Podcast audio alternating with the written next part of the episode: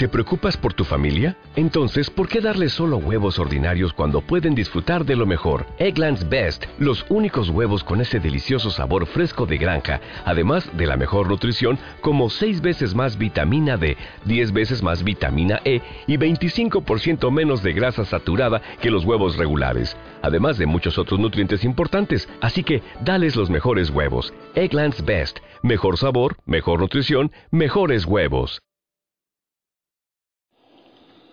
Hola, buenos días, los vuelvo a saludar, los vuelvo a saludar. Espero que, estén bien donde estén. Yo sigo en Luján, en mi casa, con la suerte de tener algunos metros cuadrados, poquito, unos 20, con verde, con quinta. Hicimos quinta como una forma de, de, pasar el tiempo y a veces hasta diría un psicólogo de preservar la vida. Pero no, bien, bien, gracias a Dios y un poco mejor de, ánimo. Y bueno, tratando de, avanzar y ayudar en todo lo posible. Ya con respecto a nuestro cuatrimestre, les quería decir que bueno, que con la última guía didáctica cerramos toda una, una primera parte de nuestro seminario, ya nos encaminamos a la segunda y última parte, que es más corta, y básicamente la idea, por lo menos desde la planificación, está cumplida. Si bien hemos trabajado más relajados, hemos, no hemos trabajado con, con tiempos más acotados, la idea es que todos puedan a su manera, a su forma, en sus momentos, integrarse. Eh, para mí lo, lo importante es que puedan dialogar entre ustedes más que conmigo, que puedan leerse, que puedan reconocerse, porque ahí está la riqueza de esos saberes mosaicos que, que habla Martín Barbero, de descubrir los otros, de descubrir los matices de los temas, porque a veces el tema en un autor, en un libro, en un paper es uno, pero cuando uno revisa los foros, lee los compañeros, ve los intercambios, empiezan también a aparecer matices y esos matices funcionan como puntas de un ovillo que le permiten a uno también ir por otros recorridos de, reflexión, de pensamiento, generar otras preguntas, preguntas nuevas, que capaz que uno no, no había tenido en cuenta cuando hizo la lectura. Ahí creo que se dan también el refuerzo de aprendizajes en reconocer a, a los otros, al otro. Bueno, en esta primera parte hemos, haciendo un resumen, hemos empezado a trabajar con todo lo que tenía que ver con de alguna forma el contexto tecnológico, trabajar con el concepto de técnica, con el concepto de ciencia, como, como base del hacer tecnológico, eh, ver un poquito en el devenir de la humanidad cuáles fueron hechos que, que, que, significativos que dialogan con nosotros, nosotros como educadores y educadores en relación a, a, estas tecnologías emergentes este, y su uso en, en, nuestro camino, en nuestro hacer, en nuestra eh, vocación. Y bueno, en ese momento también empezamos a, más allá de, una primera parte, si se quiere decir que, que fue como un resumen, eh, una segunda dentro de, de este escenario que tuvo que ver con algunos autores que nos ayuden a pensar, que nos den elementos, que, nos den conceptos, que, que, podamos eh, entender de mejor forma los, los, eh, las distintas aristas, las distintas dimensiones de este momento particular que está atravesando la humanidad. Así llegó Martín Barbero con con su propuesta de los saberes mosaicos y los modos de circulación del saber, que cambiaban de alguna forma nuestra, nuestra tradición, este, nuestras costumbres, este, y que nos decían que, que empezaban a pasar otros fenómenos que hacían que no necesariamente este, el acceso al saber se daba en los tiempos y de la forma que, se estaba dando tradicionalmente. También ahí empezó a dialogar este, Margaret Mead con, sus modos de ruptura en lo que es la, transmisión de la cultura de generación en generación, con sus nuevas eh, hipótesis, este, que también hablan de cambios significativos en la vida, hablan de, un mundo totalmente conocido, hablan de, de, una vida, de un periodo vital este, de las personas mucho más extendido, mucho más largo que sus antecesores, eh, en un contexto donde la ciencia avanza y por ende la tecnología avanza más también como, como benefactora de, esa ciencia. Entonces esas condiciones hacen de que la vida de las personas con respecto a sus antecesores, en la vida de las personas con respecto a sus antecesores, pasen muchas, pero muchas cosas. Este, desde un viaje a la luna hasta una sonda en un planeta lejano, hasta la poder ver con un microscopio una realmente cómo es un elemento que antes solamente lo que era era estaba en la, imaginación de nosotros pero nunca lo habíamos podido fotografiar. Ese tipo de cosas hoy pasan en, el periodo de vida de una persona que antes eran imaginables. Bueno eh, en este devenir, bueno, también hemos incorporado en su, momento a Cerrés, y a si bien es, fue un hombre este, de la historia, eh, de la historia, de, la filosofía, de las preguntas de la historia, pero también estuvo en su rol de abuelo con esa obra, Pulgarcita, donde nos interpela y nos dice, ojo, las subjetividades también cambian y están cambiando rápidamente y están de alguna forma en relación con las interfaces del mundo que las rodea, eh, se construyen ahí,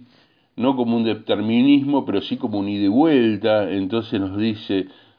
esa generación de pulgarcitos, pulgarcitas que, que hoy tenemos, tiene sus subjetividades y, y nos invita a poder interpretarlas, a tener empatía con ellos. Ya lo dice desde la primera parte,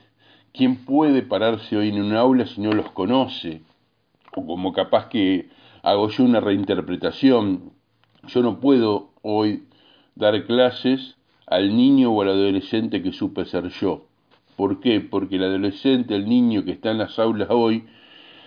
ha crecido en un mundo bastante distinto al mío, con, otras interfaces, con,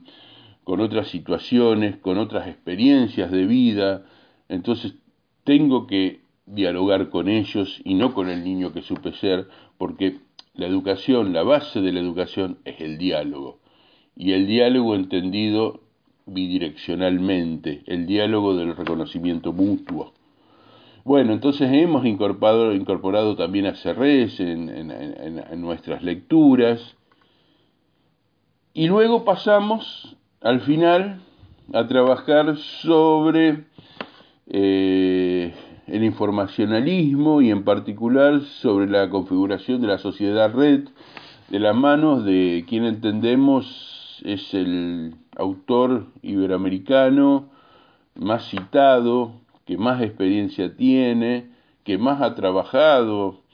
sobre comprender esta sociedad red que,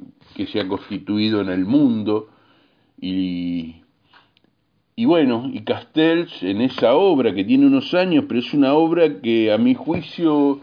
en pocas palabras, resume la esencia de, este momento, de, la reorganización de, de, este mundo, esa reorganización tecnosocial, diríamos, y los invité a ustedes, bueno, a poder tener un marco de interpretación de este momento, un marco de más algunos aportes que le hice en la, unidad temática, que nos permita también integrar con lo que veníamos trabajando, que nos permita ver de forma más completa un panorama, que, que nos permita entender en parte este presente. Ese era el objetivo de, de toda esta primera parte, entender, comprender, generar preguntas sobre, sobre, este presente. Ahora vamos a pasar a una segunda parte que va a dialogar con la institución escuela, donde vamos a pensar en, la, en esta guía didáctica que estoy presentando en este momento. Vamos a, a trabajar sobre alfabetización y vamos a recuperar un poco ese concepto de qué es alfabetizar para luego empezar a hacernos unas preguntas que tienen que ver con, bueno, pero en este contexto, ¿qué necesita la alfabetización? ¿Cómo necesita renovarse? ¿Cómo necesita completarse? ¿Qué elementos surgen que demanden nuevas alfabetizaciones? De, ustedes ya tuvieron alguna, si se quiere decir, punta, eh, alguna introducción que habla de esas nuevas alfabetizaciones y fue cuando les acerqué ese documento sobre los núcleos de aprendizaje prioritario en Argentina y su definición este, por parte del acuerdo de, ministros de educación en el 2018, en, ese, en esa resolución, en ese documento público. Bueno, ahí ese documento ya habla, es un adelanto que, que les alcancé en su momento, ya habla de nuevas alfabetizaciones, o sea que ese documento puede dialogar, va a dialogar con esta nueva guía didáctica. Entonces, bueno, eh, vamos a trabajar durante dos semanas, ya digamos cambiando el enfoque, tratando de pensar en alfabetizaciones, en nuevas alfabetizaciones, pero en un diálogo con lo que trabajamos en la primera parte. O sea, no como un saber enciclopédico más de un álbum de figuritas eh, de, de, información que debemos llenar para probar un seminario, no. Como una red, a mí me gusta hablar de una red de, de vinculaciones, de relaciones, que nosotros vamos tejiendo en nuestro cerebro, construyendo conocimientos, o sea, tratando de vincular tratando no a veces necesariamente de reafirmar cosas por la positiva, puede ser que algún autor, algún tema nos interpele y nos haga rever algo que creíamos que era así. Ahí empezamos a construir a partir de matices, empezamos a construir desde posiciones críticas, eso también eh, interesa. Así que bueno, eh,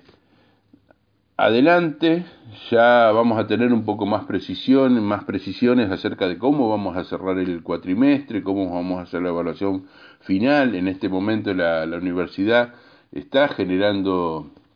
documentación, tengo entendido que les ha alcanzado a ustedes una redefinición del cuatrimestre, del, perdón, del calendario académico del año. Eh, entonces, bueno, vamos a ir adaptándonos y vamos bien, vamos a luego a definir, una vez que, esté ese marco institucional, este, vamos a definir nosotros, bueno, cómo, cómo empezamos a construir esa, esa, esa, evaluación final, esa evaluación resumen, digamos, de, de todo nuestro seminario. Bueno, los, los abrazo, los animo a seguir adelante, buscando sus tiempos, a consultarme, a consultarse entre ustedes y que tengan buena semana.